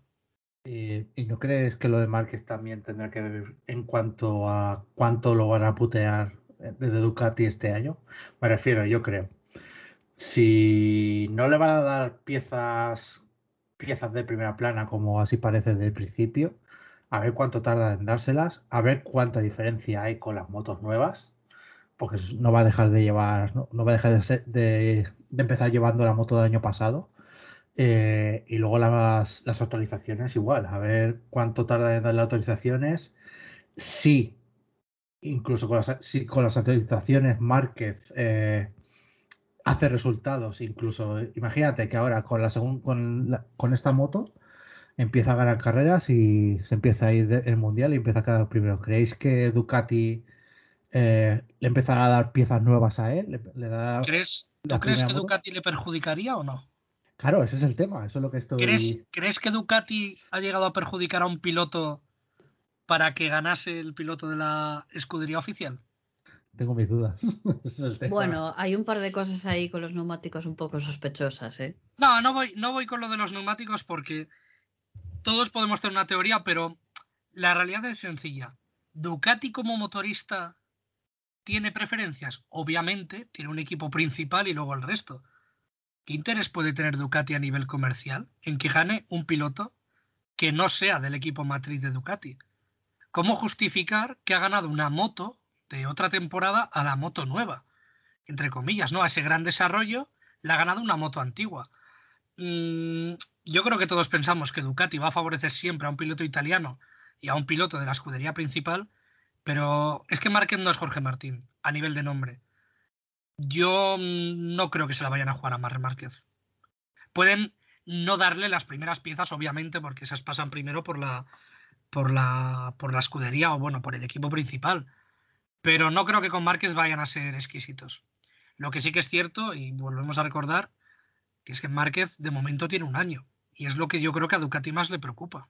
Sí, bueno, eh, las posibles salidas de Jorge Martín deberíais saliendo. Y Márquez renovando, o Márquez incluso subiendo a, a Si no le dan la moto oficial, sí. Sí, yo creo que sí. Es que es eso, es que yo creo que o se cargan a, a Bastianini y suben a, a Martín, o yo creo que Martín, el año que viene. Yo, para mí, es el principal candidato, porque no veo tampoco. A la que Bastarini haga un mundial decente, ya no te digo que, lo gane, o sea, un mundial decente, que quede, yo que sé, top 5, yo creo que lo van, ¿no? o sea, va, a seguir ahí en el primer equipo. O sea, no lo van a, ahí. Le, viene bien, porque no va a competirle a Peco nunca. Entonces pueden centrar sus esfuerzos en un piloto.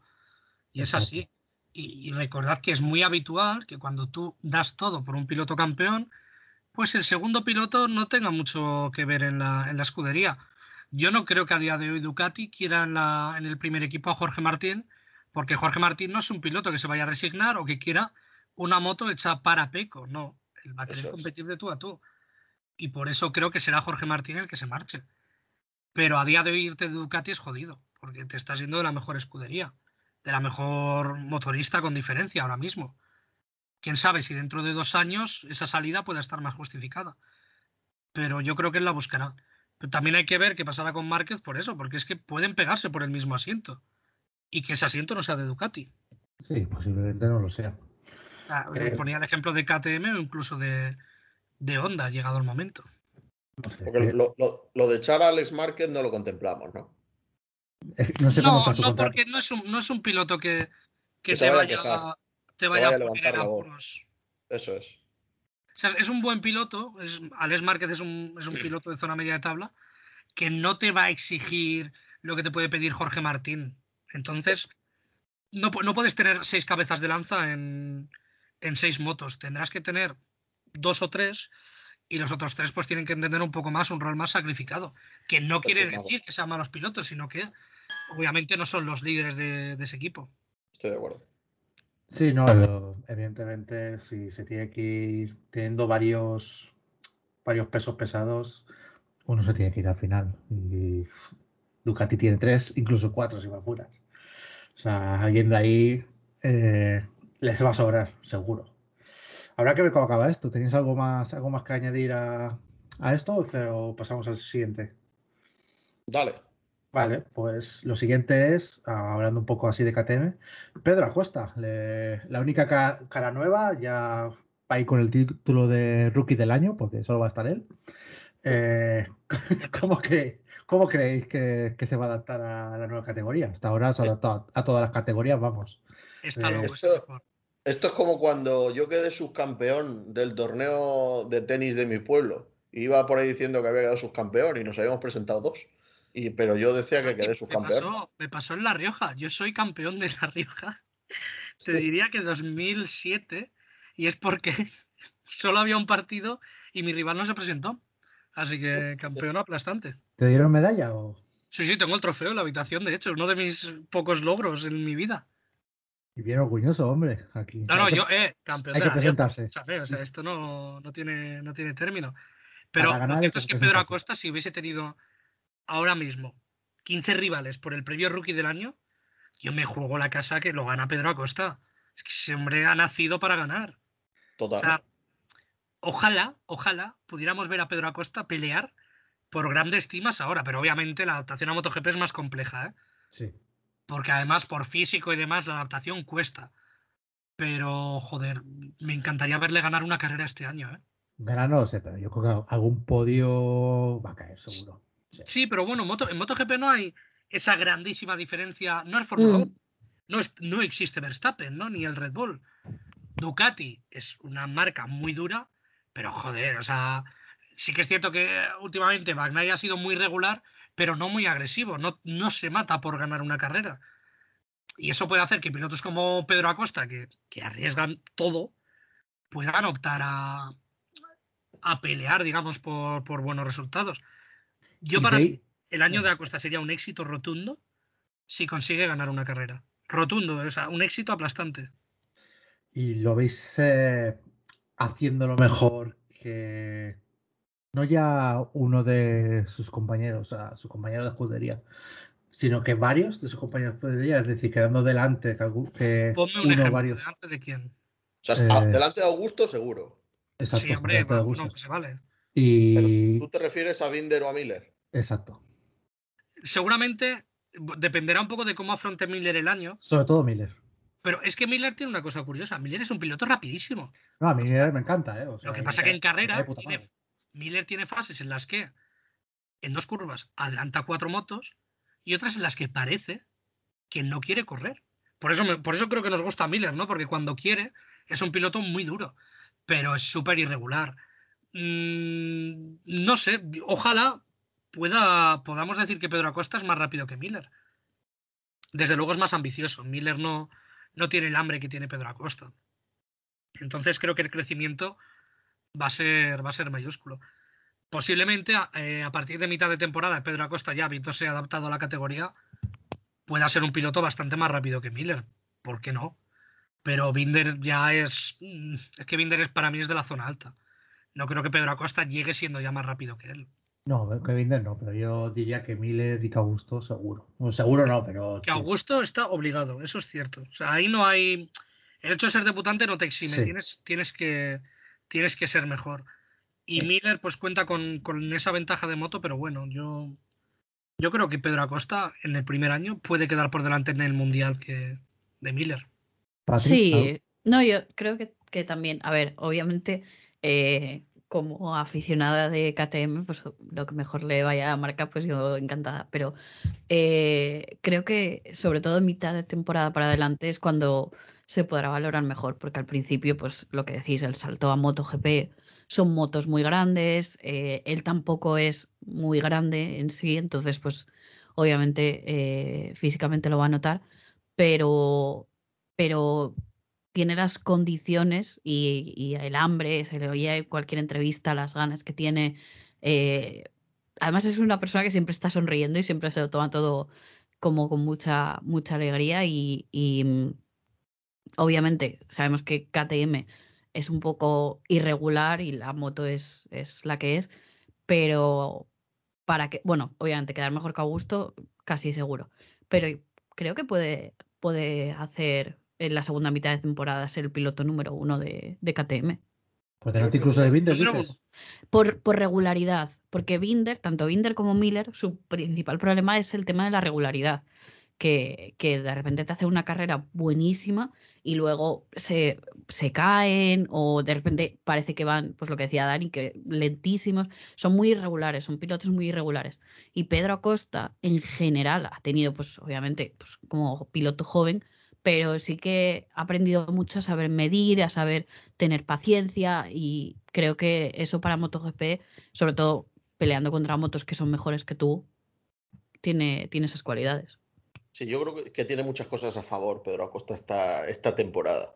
Para empezar, no tiene un compañero muy experimentado, al final Augusto Fernández solo lleva un año más que él en la categoría eso le va a ayudar a no verse muy inferior, sobre todo en el tema del peso y del tamaño de la moto que decía, que decía Patri. Em, al final la KTM la va a desarrollar Pedrosa y la va a desarrollar eh, Paul Espargaró, que son gente también pues, de confianza y que se llevan bien ¿no? con, con Pedro Acosta. Mm, lo que tienen en la moto de fábrica no son, no es Peco Bañaya, por ejemplo, es al final Binder y Miller lo que habéis dicho, son pilotos irregulares. Yo no creo que vaya a quedar por delante de ninguno de los dos, pero sí creo que tiene ingredientes para ser un año muy positivo y que la marca vea que no se queda muy lejos de Binder y de Miller, que al final tiene que ser el objetivo, quedarse por delante de Augusto, yo creo que eso coincidimos todos. Mm, no sé si ganar una carrera mm, Puede ser que la gane, ojalá la gane y ojalá gane más de una, pero sin no quedarse lejos eh, en el Mundial de Binder y de Miller. ¿Y veis a Pedro Acosta, bueno, creo que ya lo habías dicho, pero bueno, sobre todo Santi, campeón del mundo de MotoGP? ¿A corto plazo o medio plazo? Yo sí. Sí, pero no a corto plazo. Hay que darle un tiempo. En tres años, campeón del mundo. Sí, sí, total. Y ojalá sean dos. O sea, este año evidentemente no, y porque este año creo que le va a costar de verdad como le costó Moto 2 el primer año, y como es lo normal, si es que es lo normal. Pero es que, eh, ¿recordáis algún rookie ganando el Mundial? No. No, porque Rossi no ganó el Mundial, Márquez tampoco, ¿no? No, pero no, y mucho menos con este cambio de moto. Claro, es que ese es el tema. Antes, cuando eran de dos y medio a 500, claro. Eh, no había, no había, digamos, este sistema de motos que hay ahora. Y, la moto era algo mucho más sencillo. Y, claro, también, ojo, eran motos más, más nerviosas, más emocionantes. No era tanto electrónica, claro. Claro, eh, las motos GP siguen siendo emocionantes, pero digamos que antes era otro circo, ¿no? Pero, pero la adaptación ahora es mucho más complicada. Hay pilotos que en Moto 3 pueden ser históricos, pero que luego no puedan coger una moto GP. Sin embargo, antes, históricamente, si tú eras muy bueno en 125, pues lo ibas a acabar siendo en MotoGP. Aquí no, no tiene por qué. Es algo, es algo curioso.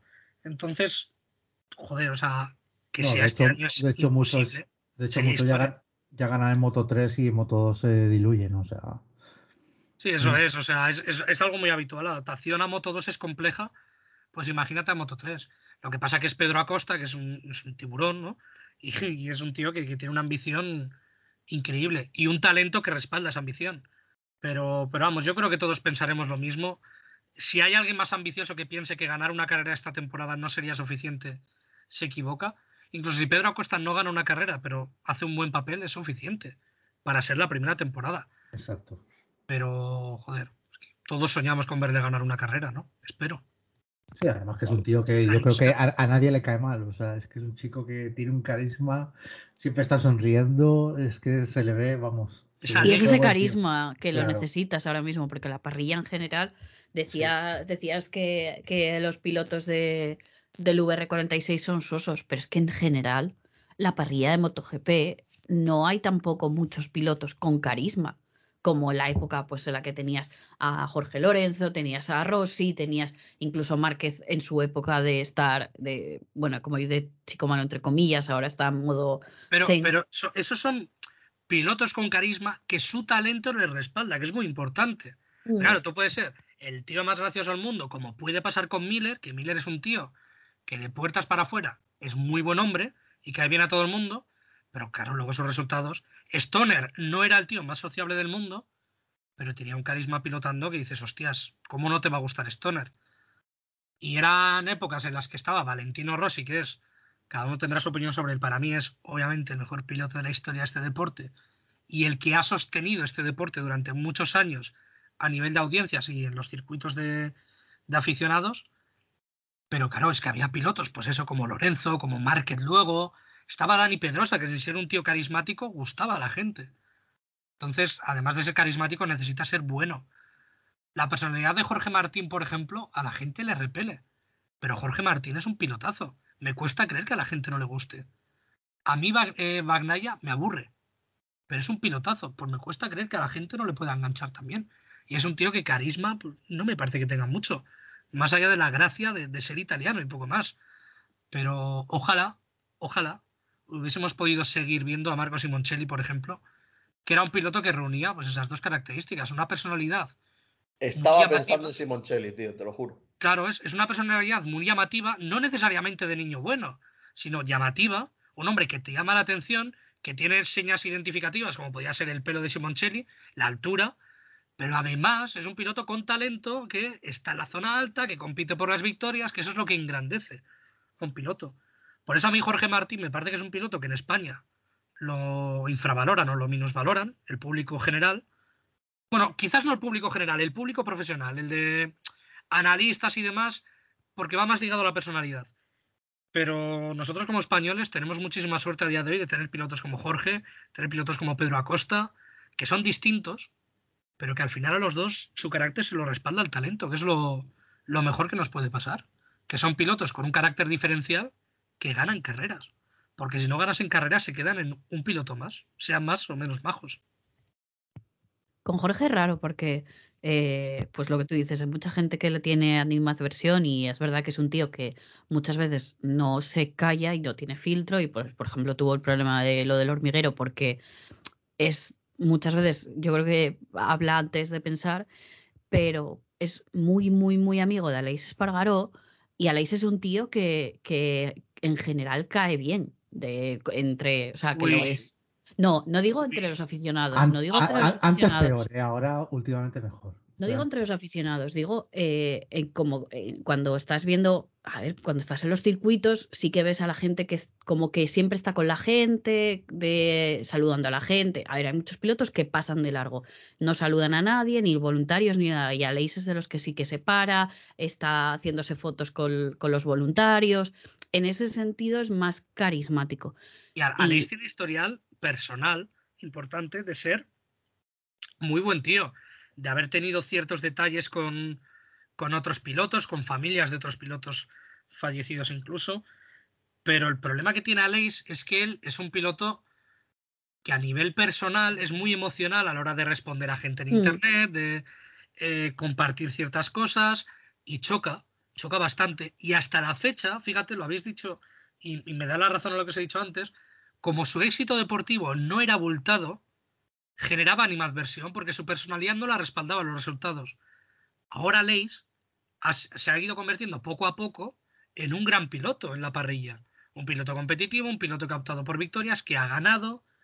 Y eso hace que a la gente le entre en gracia, porque ven que ese piloto, que puede parecerle soberbio de primeras, realmente es un gran piloto. Pero creo que Aleix pues tiene ese hándicap de que, bueno, de que tiene años por detrás en los que no, no ha caído bien. Pero yo si le quitas esas respuestas, a mí me parece un gran tío por lo que ha ido saliendo de, de él año a año, de gestos que ha tenido con pilotos y demás, de verdad que me parece un gran tío. Yo creo que lo de Jorge Martín responde más a, al nuevo fandom que existe en las, en las motos y en muchos deportes, que es el fandom de Internet, que tiende a, bueno, pues a quizás a odiar un poco lo, lo que puedas tener aquí por ciertas actitudes y, bueno, pues eh, adorar otras situaciones. Y hay un caso muy, muy curioso. He visto a gente tachar a Jorge Martín, bueno, pues de una ideología muy, muy radical, ¿no? Podemos decir. Véase X. Que luego admiran a Valentino Rossi. Yo no sé si conocen de verdad cómo es la persona de Valentino Rossi en Italia. Pero Valentino Rossi es un devoto cristiano eh, señor italiano. No sé cómo conciben ellos lo que es un señor italiano, pero estoy seguro de que lo más parecido a Valentino Rossi que nosotros podamos tener en cuanto a personalidad de ese tipo es Jorge Martín, con diferencia. Pero critican lo que ellos ven aquí sin conocer lo que están admirando. Por eso digo que es el fandom de Internet y que, bueno, pues no sé, es molesto. A mí, a mí como aficionado me resulta muy molesto. Los blogs que ha hecho ahora Leis, que lleva todo el año subiendo blogs en, YouTube por cada gran premio, y yo creo que también ha ayudado porque eh, una de las cosas que MotoGP no tiene respecto a Fórmula 1, por ejemplo, es ese tema de transparencia, de, bueno, Fórmula 1 acaba la carrera y ya te ponen resúmenes, tienes muchas, hacen muchas cosas con los pilotos. Y, creo que también Aleix ha ganado popularidad por eso, porque pues ha hecho su blog, eh, muchas cosas con la familia, enseñando pues eh, el almacén que tiene ahí en Andorra, entrenando. Bueno, como que ves un poco el día a día de, de, un piloto y a, raíz de ahí, obviamente unido con el componente deportivo, creo que también ha cogido, ha cogido pues eh, popularidad, más allá de que, por ejemplo, llegó el fue el último Gran Premio, fue en Valencia cuando tuvo el encontronazo con. Sí, fue en Valencia, ¿no? Eh, creo que sí, no, no recuerdo exactamente, pero sí, una de no, o Como fue, O fue a Abu Dhabi antes de o sea, Dubai antes de Valencia o eso. No sé, una de las últimas carreras era. No me acuerdo ahora cuál, pero sí.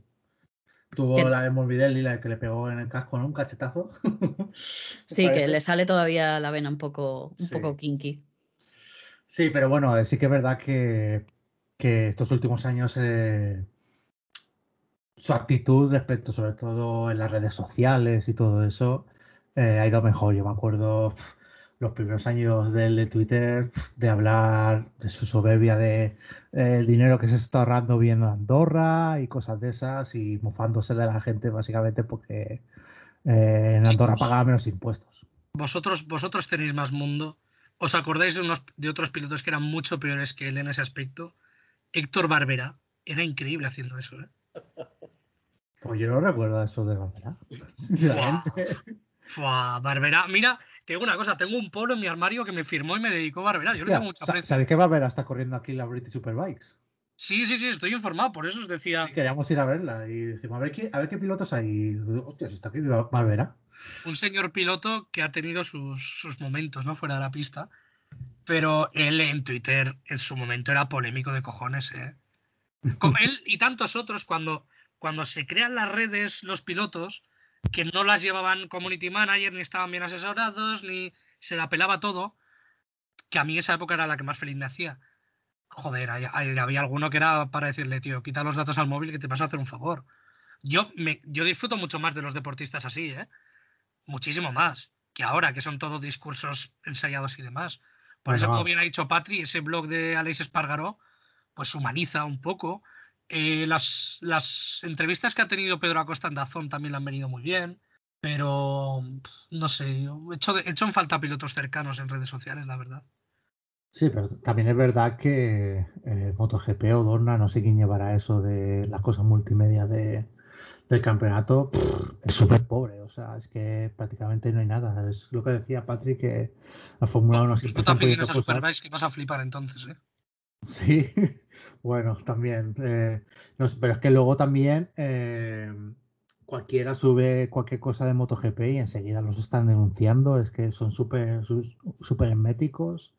Eh, sí que es verdad que en las carreras al momento están comentando, pero más allá de la carrera es que no hay nada, no hay ni vídeos en YouTube, por, ejemplo, la, la Fórmula 1, eh, el canal de Fórmula 1 hace que si challenge con los pilotos, que si quiz y todo eso, quieras o no, pues para entre semana. Eso es un vídeo dos y te tienes y ves ahí a los a los pilotos echándote unas risas. A ¿por qué no podrían hacer esas cosas MotoGP? Igual que Fórmula 1 también sube a veces vídeos que sí, compilación de memes y se pone hacer, no sé, cosas graciosas que eso quieras o no. Mira, si ahora, si ahora, mismo abres el Instagram de la Fórmula 1, te vas a encontrar una foto de Fernando Alonso en el año 2004, creo, en Renault, que han subido fotos de la Fórmula 1 en los años 2000. Fotos graciosas a las motos le falla eso, estoy muy de acuerdo. O sea, esa explicación a todos los nuevos fans, eh, el hecho de potenciar un poco el pasado, de, también el presente, esos contenidos digitales nuevos que tanto se echan en falta. Pero es que yo creo que son un poco cargas en torno. Me acuerdo que los veíamos con Patri y las pintas que tenían todos eran de unos carcas, ¿te acuerdas? O sea, es que todo lo que era el rodeo eran todos unos cayetanos, pero vamos, y no es difícil, me refiero, ahora Que, que, estamos metidos en, en, eso, no es una cosa difícil. No necesitas tener muchísima gente. Eh, no sé, no es, aparte muchas veces es eso, no necesitas tampoco hacer todo con los pilotos, haces compilaciones de, pues el otro día en Fórmula 1 era eh, los 10 remontadas históricas, eh, los 10 eh, restarts que, bueno, no sé cómo era, pero son cosas así que no tienes que, que tirar siempre de los pilotos porque obviamente pues, pues, pues cansan. Y no sé, no sé Fórmula eh, MotoGP, porque también el, el reality este que hicieron, creo que no lo han renovado. Entonces, tampoco tiran de ahí para, para captar nuevos, nuevos aficionados.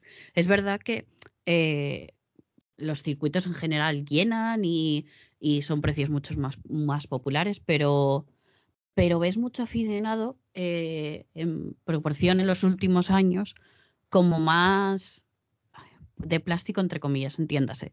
Eh, ves mucha más gente, como puede pasar, por ejemplo, si vas aquí a Wimbledon, ves mucha gente que va ahí al postureo, a ir ahí, a tomarse la cerveza, hacerse las fotos y volver.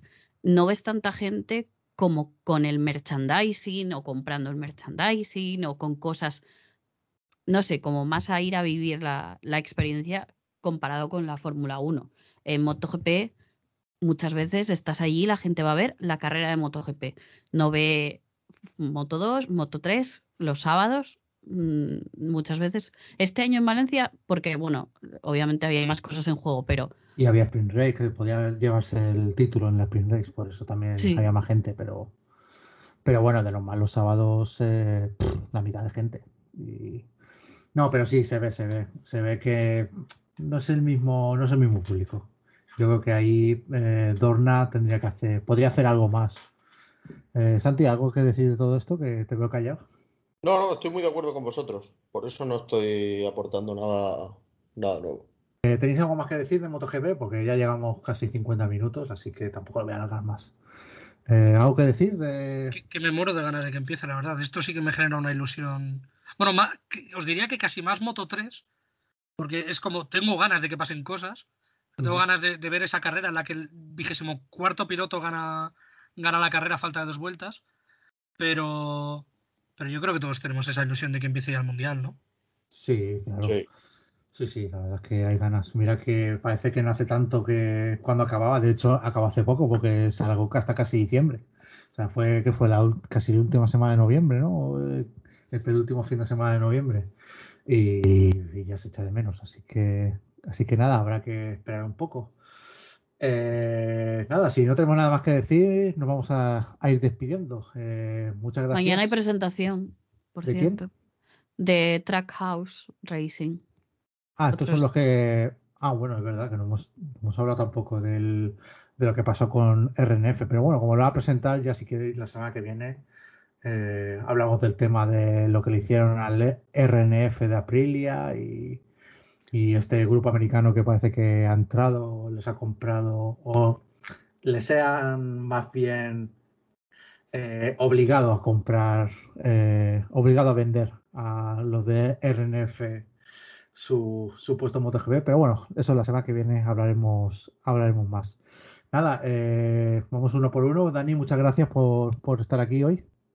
Un placer. Bueno, yo me marcho ya porque es que tengo que trabajar, por desgracia. O sea que... Sí, sí, bebé, no te preocupes. Yo sabía que, que, te tenías que ir, así que nada. Ha sido, de todas formas, ha sido un placer y sobre todo poder salir un poco de, de la rutina y poder hablar de, de, mi gran hobby fuera de, fuera de los deportes de contacto. O sea que lo agradezco. Muy bien, muchas gracias. Eh, Santi, eh, muchas gracias por haber estado a ti también. Nada, gracias a vosotros. Ha sido un rato muy agradable y el primero de muchos que, que están por venir. Y Patrick, muchas gracias y ya sabes que te toca editarlo. Sí, sí.